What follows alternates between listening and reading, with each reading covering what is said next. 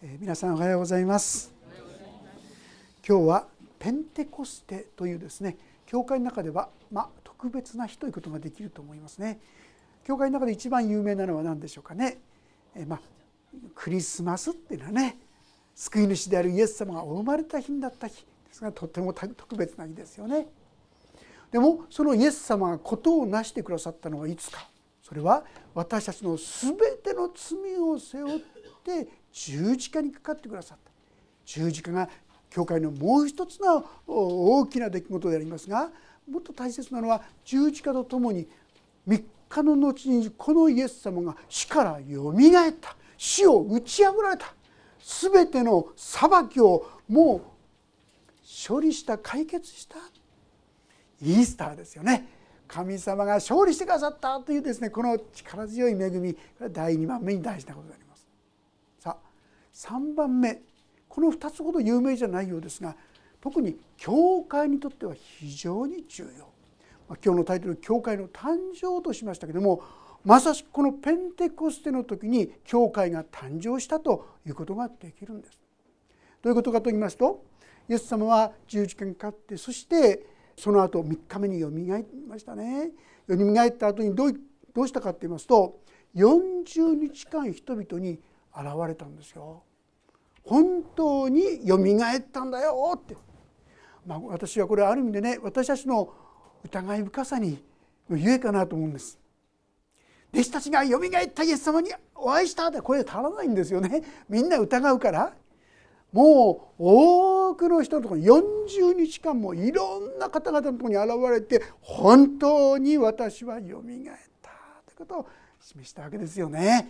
やっとそれで数百人かイエス様本当の意味でよみがえりの死を信じたということが言えるかなと思うんですがその後イエス様は何て言ったか天に上げられる前にですね使徒行伝の一章の4節でこう書いたんですね。人たちと一緒にいる時イエスは彼らにこう命じられたこれよみがえった後の話ですよ。エルサレムを離れないで私から聞いた父の約束を待ちなさい。ヨハネは水でバプテスマを授けましたがあなた方は間もなく精霊によるバプテスマを授けられるからですってこういうんです。精霊によるバプテスマ分かりにくいかもしれませんが精霊という方が皆さんのところに来てくださるってことなんですよ。いやはっきり言うなら来てくださっているんですよ。でも私たちはこのことを本当に受け取りその恵みに生きているだろうか。ペンテコステの恵みに生きているだろうか。今日このことをですね共に分かち合わせていただきたいな。そう思うんですね。実は弟子たちを皆さんご存知でしょう？あんまり立派な人じゃなかったじゃないですか。どっちかっていうと弱さを持った人たちじゃないでしょうか。その彼らが見事に作り変えられていったんですよ。その人たちが勇者となっていったんです。でもイエス様は挙げられる前にですから今ここでも書いてありますがルカの福音書の方ではですねこんなふうに書いてあるんですちょっと読ませていただきますがルカの福音書の24章の最後のところですね46節からちょっと読ませていただきます。こう言われた次のように書いてあります。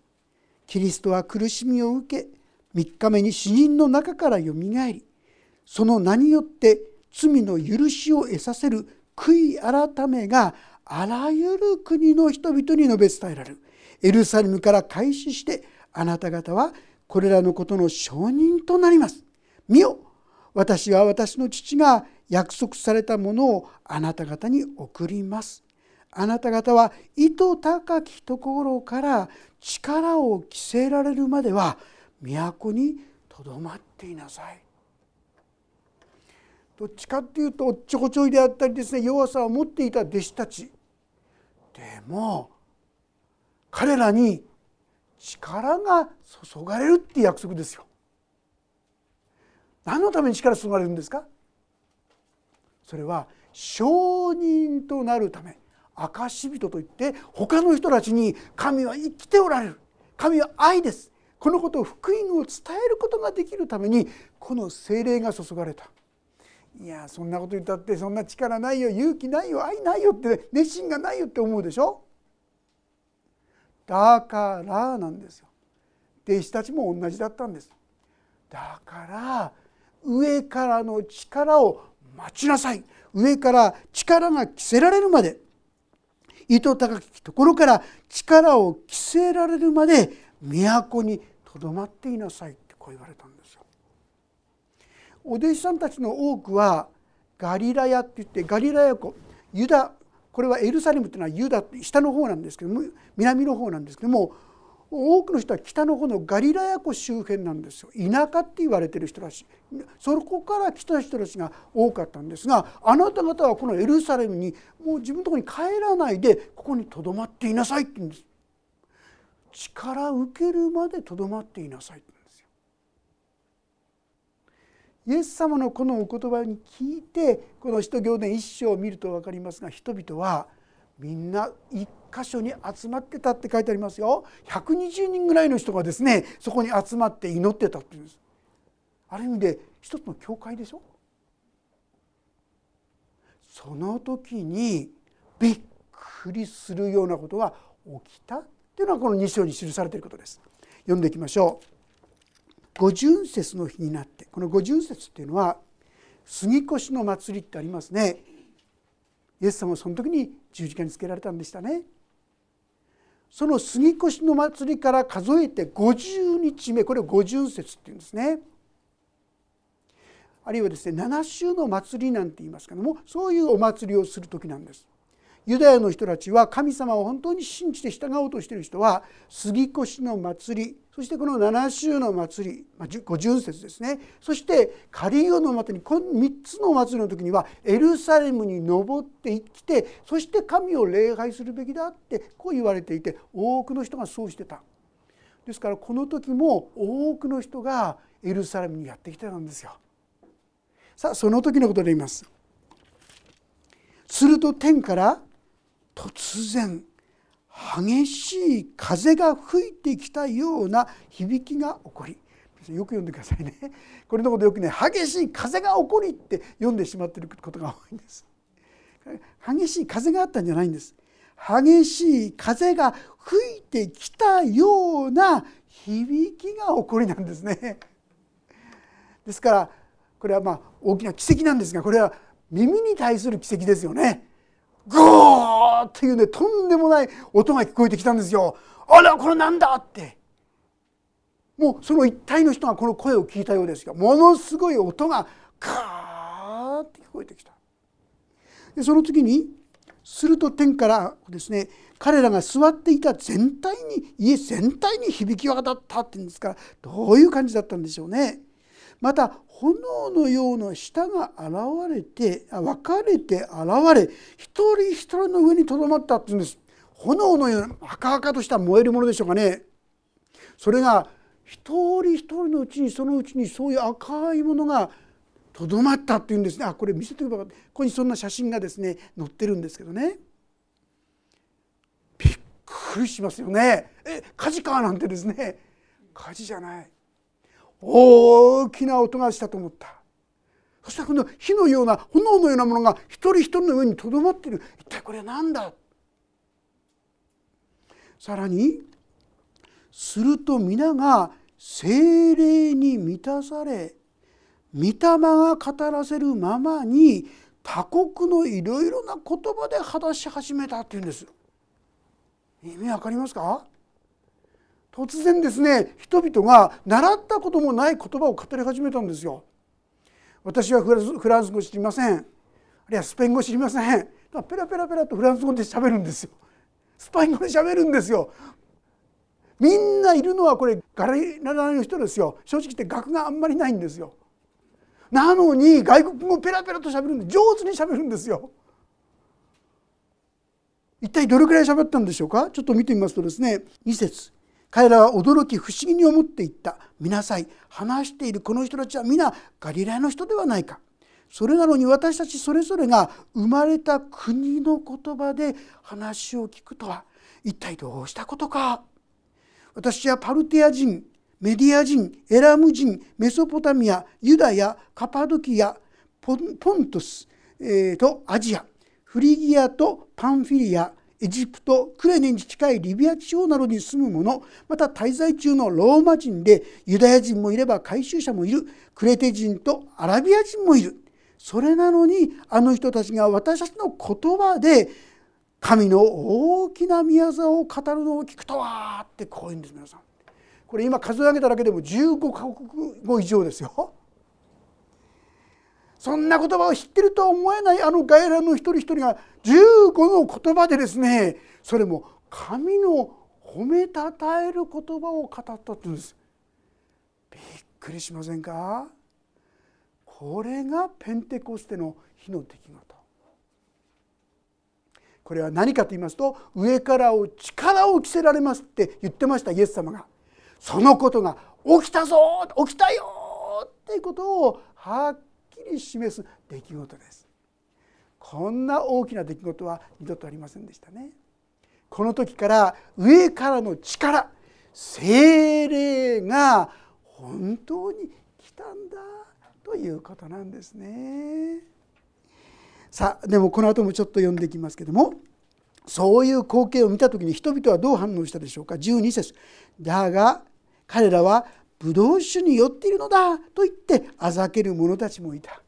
私たちですね納得できないことやびっくりすることがあるとね自分を安心させるために自分なりの勝手な解釈するんですよね。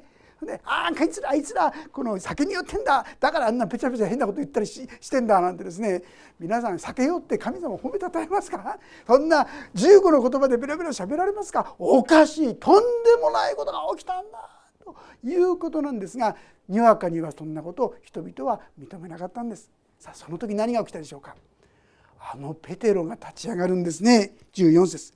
ペテロは十字人と一人と共に立って声を張り上げ人々に語りかけた。ユダヤの皆さん。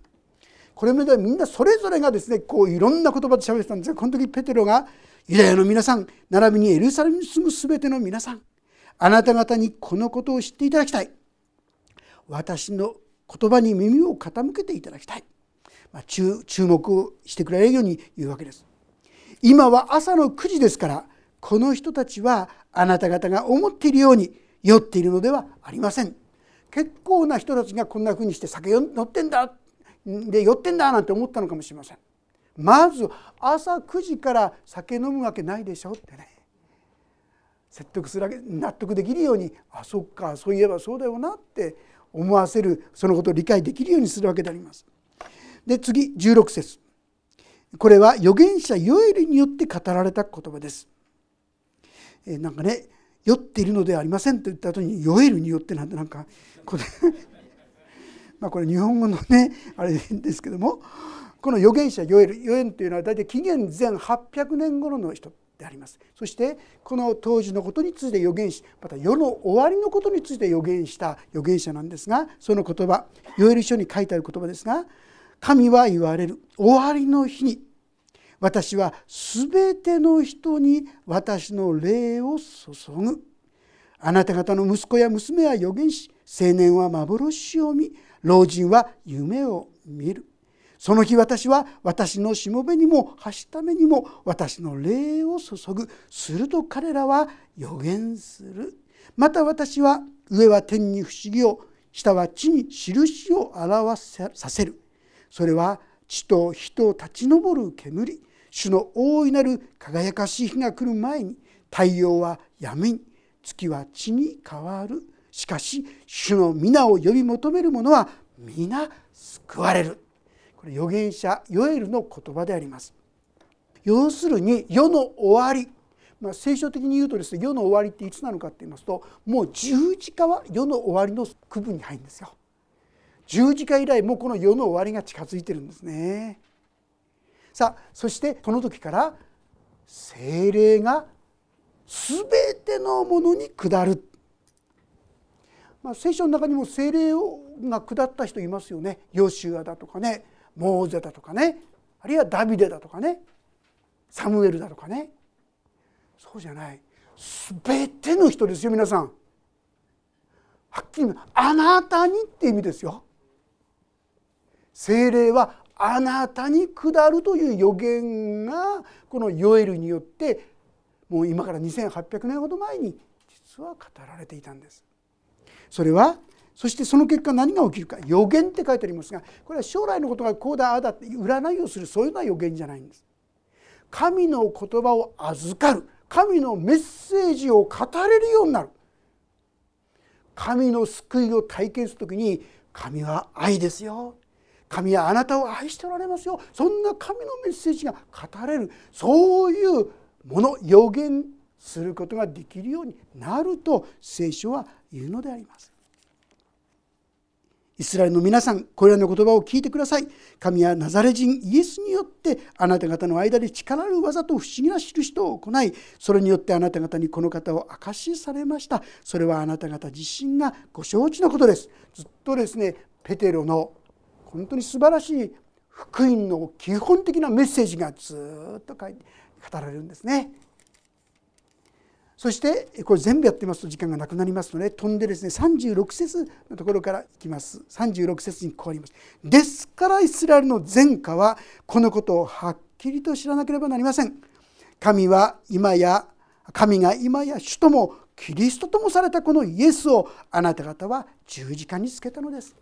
今読まなかったところに聖書を通して順々と本当にキリストが救い主であった。つい数十日前にあの十字架にかけられたあのイエスが本当に救い主であったんだ。ということをですね実はメッセージ語ってくださったわけであります。そしてあなた方は十字架につけたのです。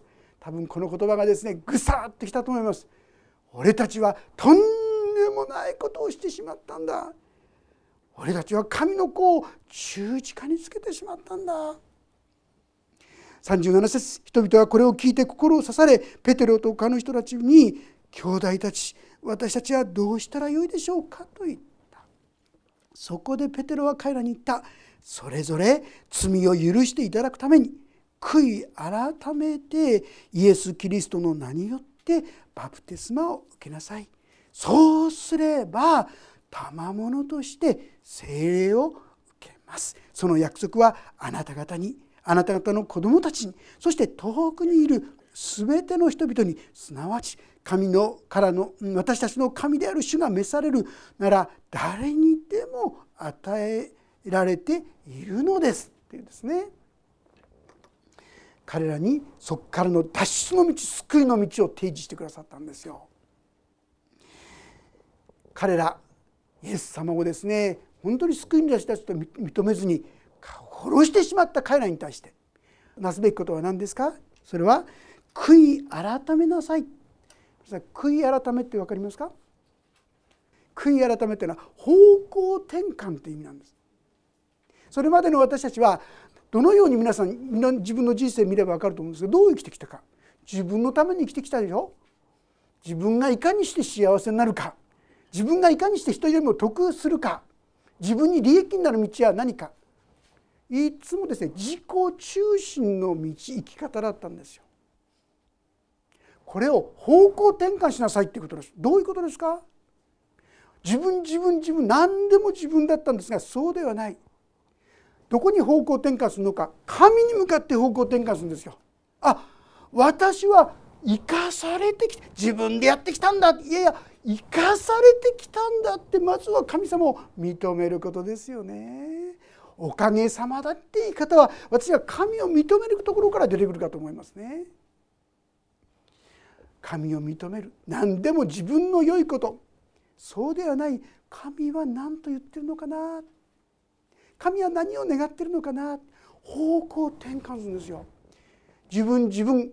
これ自己中心ってねある人は言ったんです。英語で英語のあの S シンって罪のことをシンっていうのがシンの間に英語の世界でやるそうですけどもシンって SIN って書くんですが真ん中に何があるかって愛がある。愛って自分のこと愛って言うんですね。私たちは自分がいつも中心である時にそれは罪の生き方。私たちはその人生から実りを得ることはできない。じゃあどうしたらいいんでしょうか。そこに神様に入っていただくんです。私の人生はあなたのものでした。あなたは何を願っていますか？あなたに従います。神に向くんです皆さん。これが悔い改めです。神を認めて神に従う。自分が良いと思うことではないんです。正直まして自分が良いと思うことは多くの場合間違っていることが多いですよ。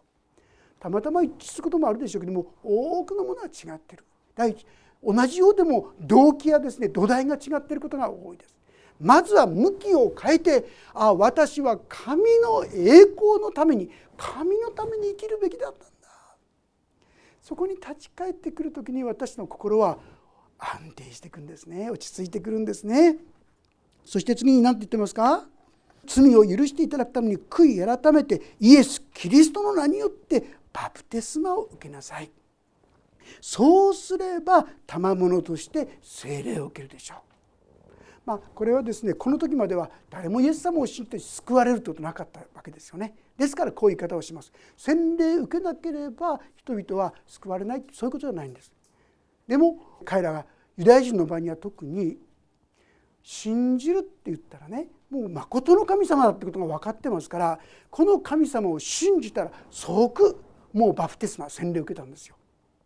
日本ではあんまり信じてそれすぐにバプテスマ洗礼を受けるってしてないですよね。なぜかって言いますと日本では「八百万の神」って言ってね神じゃないものまで神って言っちゃうわけですよね。でこれだと本当の意味の救いになれるかどうかわからない。神がああ天地を作られた神なんだなその神の前にああ私は間違った生き方をしてたなって言って方向転換するならばその人はもう神のものです。神に従う歩みですからその人はすぐ洗礼を受けたんですよね。要するに神に従うものとなったってことになります。その時に精霊が注がれた。皆さんこの精霊って方がどんな方か分かりますか？今ですねこうして私はあのイエス様の話聞いてますけどもしね精霊が下らなかったら来なかったら今のように世界中に福音聖書の教えが伝わることはなかったと思います。ちょこちょこ人間の技にしか過ぎないですよ。現在ですね名目上のですけどもクリスチャンと言われる人は世界で23億ですね。ちなみに言いますとイスラム教が16億無宗教が10億ヒンドゥー教が9億仏教が4億って言われています。日本日本は世界中が仏教って思ってる方もいないかもしれないんですけども仏教どっちかというとね5番目なんですよね。まあ、とにかくそういうことでそういうことが起きたのは精霊による考えてみたらあんな正直言って弱々しいあるいは情けない弟子たちを通してどうして世界中の人々がクリスチャンだったんですかそれはまことに精霊が来て一人一人を用いてくださったからです。弱くて逃げ出してしまったようなですねペテロが大胆にメッセージを語るんです。今日のこのですねメッセージを聞いてどれだけの人がイエス様を信じたか知ってますか、まあ、読めば分かりますよね。たった1回のメッセージで3,000人です。3,000人の人がクリスチャンになったんです。それもみんないい加減じゃない心ぐさって刺されてねどうしたらいいんですか？っていう中で変わったんですからここに後に書いてあるのは彼らは喜びに満たされて歩んだと書いてありますね。彼らはですね46節そして毎日心を一つにして宮に集まり家々でパンを裂き喜びと誠をもって食事を共にし神を賛美し民全体から好意を持たれていた。主は毎日救われる人々を加えて一つにしてくださった。こういうことがですね起こってくる。精霊の力ってすごいんです。でもどうでしょうか？私たちこの精霊の力。一つ付け加えるとですね一人の名前がですねラウル・リースという人がいたそうです。家でですね実はあの夫婦喧嘩をしてね銃で奥さんを殺そうとした人なんです。ひどいですね。銃で奥さんを殺そうとしてるんですよ。ところがその最中にテレビがかかってて福音のメッセージが語られてたんです。牧師の。でそのメッセージを聞いてるうちにその言葉が彼を捉えちゃったんです。彼は悔い改めてこのイエス様を信じたら変わっちゃったんですよ。そしてどうなったですか？彼はなんとですね悔い改めた牧師献身してですね牧師になっていくんですね。奥さん殺そうとしたって言うんですよ。そして彼はその後ですね牧師になった後にはねウエストコビナという町でスーパーマーケットをですね購入してで教会にしていったそうですがあっという間にその教会がもう立派な教会があっという間にいっぱいになってしまってまた新しい教会を作ったそうですね。皆さん人殺ししたしようとしたご主人がそんなことできますか？精霊が望む時あなた方は力を受けます。私たちも力を受けるんです。でもね私たちはそのことを認めてないんですよ。気づいてないんですよ。ですから無視しちゃってることが多いかなってそう思います。前にも何度かお話してますが83歳だか4歳のそのご婦人の方がですね耳がだんだん遠くなってきてですね聞こえなくなってきてでも本人はもう年だからしゃあないんだって思ってでもあるそういうの病院の方がですねいやいやこれそうじゃないかもしれないと思ってね病院に連れてったんです。案外皆さんただ年じゃないこともあるそうですね。で行ってみたらこの人の場合にはですね病気というよりも実は耳垢。何十年というですね耳垢で簡単に取れないんですよ。何度も何度も病院に行って何度も何度も液体を入れてこうしてやってる時についにですねある日ポコンってすごいこの耳垢が取れたんだそうです。そしてお医者さんが「どうですか？聞こえるでしょう?」って言ったらですねそのご婦人と「いや聞こえねえ」って思い込みって皆さん怖いですよ。自分には無理だって聞こえないって思い込んじゃうんですよ。まあどうしてかこの方の場合にもう片の方は聞こえてるんですよ。だから聞こえてるのはこっちの自分のいい耳で聞こえてるんだと思ってるから聞こえてるんですが「いや聞こえねえ」ってそう答えたんだそうですがある日彼女が電話にとって話してる時になんと聞こえない方の耳に当てて喋ってる自分に気づいて「おお治ってたんだ」ってでもずっとその時まで気づかなかったんですよ。皆さんももしかしたらちょっとこれに近いことないですか？もし皆さんがイエス・キリストを信じておられるならイエス・キリストが私の救い主だともし信じておられるんであるならばその人の中にはすでに聖霊様が来てくださってるんですよ。第一コリントの12章の3節というところにですね誰も聖霊によらなければイエスを主と告白することができないって書いてあるんです。皆さんがイエス様が主だ救い主だと思えるのは聖霊が来てくださっているから思えることなんですよ。まあ、実際ですねもしあの信じてない方にいろいろ説明してみてもねちっとも分かってくれない。どんなに理路整然と語ってもね分からない。どんなに頭がよくってもね実は分からない。精霊が来るとすぐ分かるんですよね。まあ、例えば処女降誕だ。復活だ。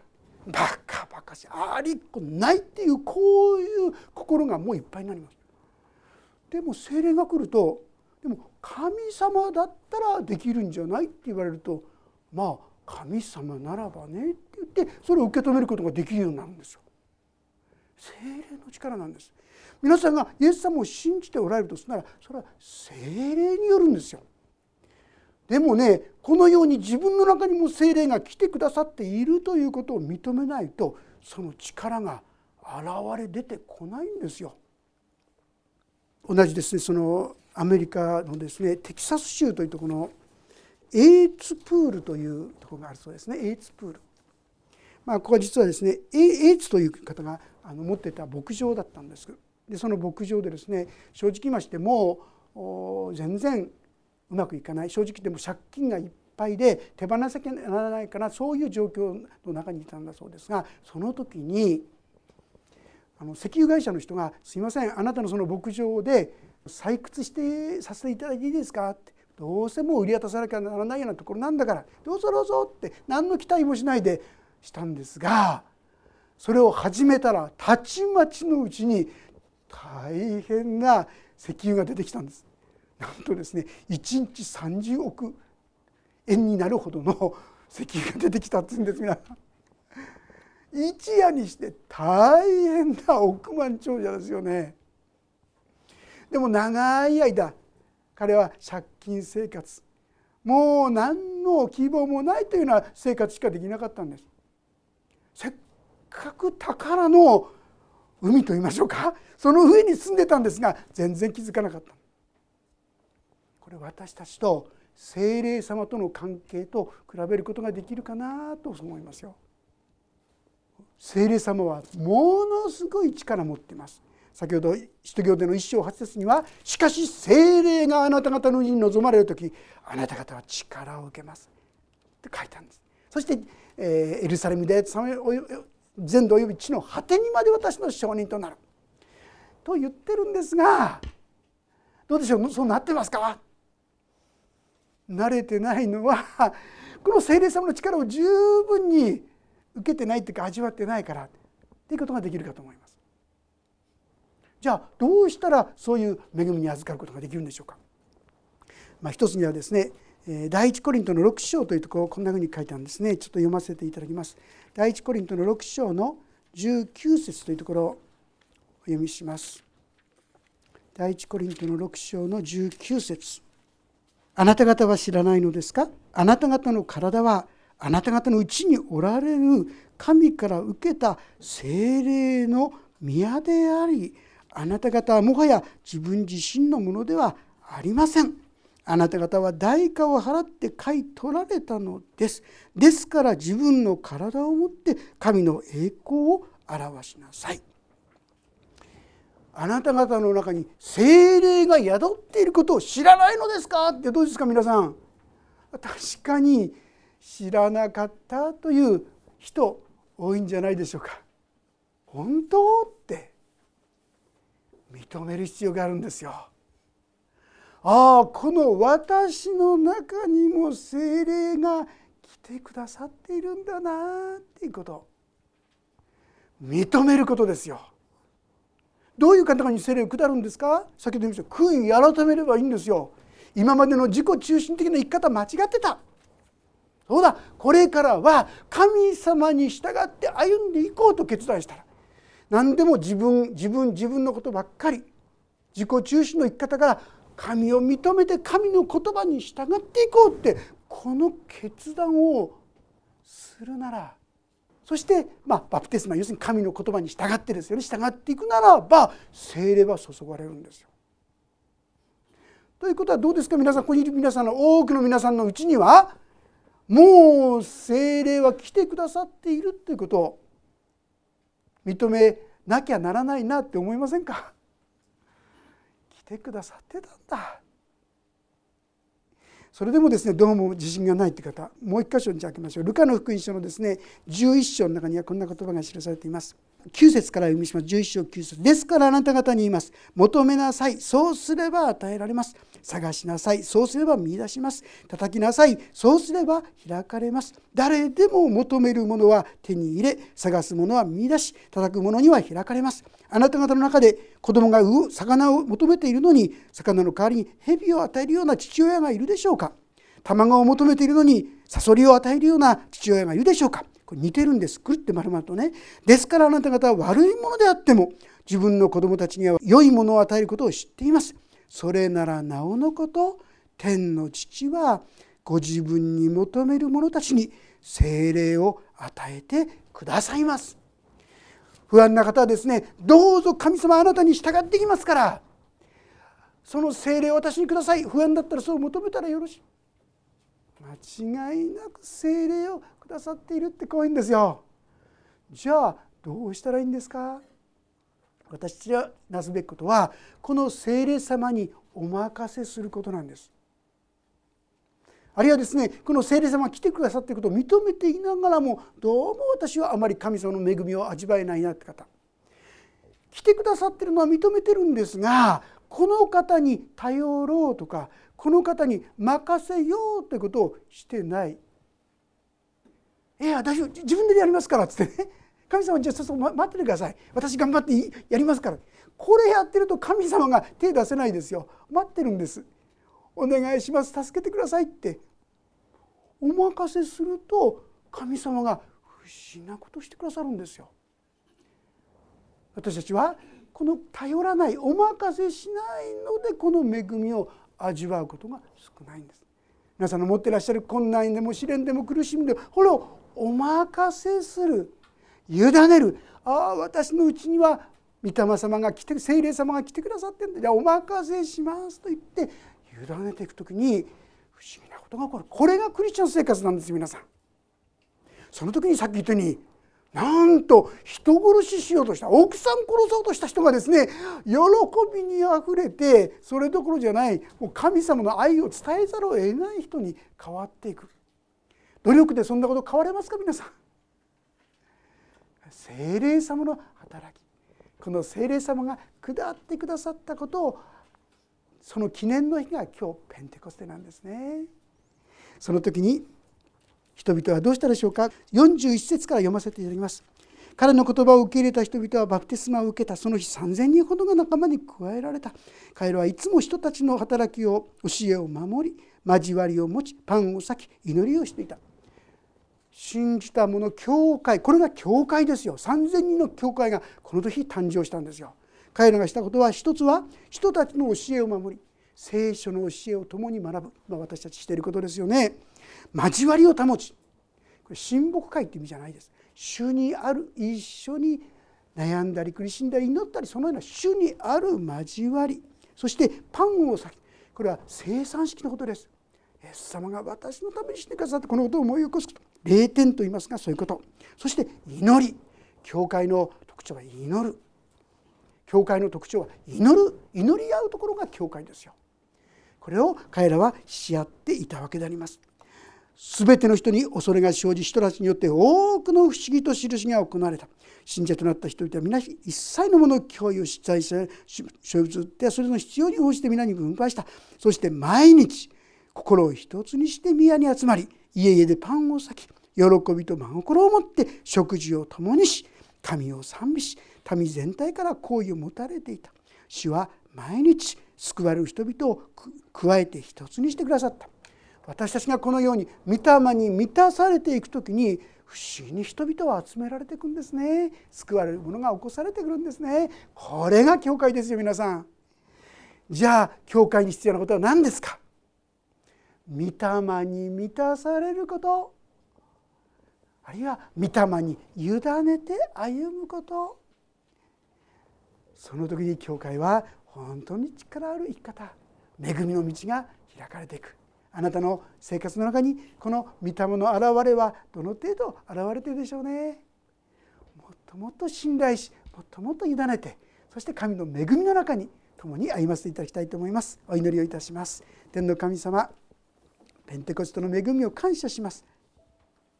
でもせっかく来てくださってせっかく罪許されてせっかく愛されているのにそのことを忘れて一人悩んでみたり苦しんでみたりする愚かな私たちを憐れんでください。どうか私たちがもっとあなたに信頼し私に委ねなさいと言われる声に耳を傾けることができるように弱い愚かな私たちがあなたの恵みによって強くされて本当にあなたのしもべとして歩むことができることを感謝します。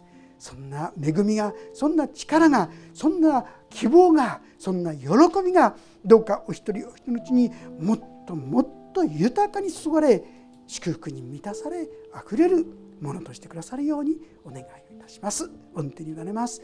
主イエスキリストの皆によって祈ります。もうしばらくそれぞれに応答の祈りをお捧げください。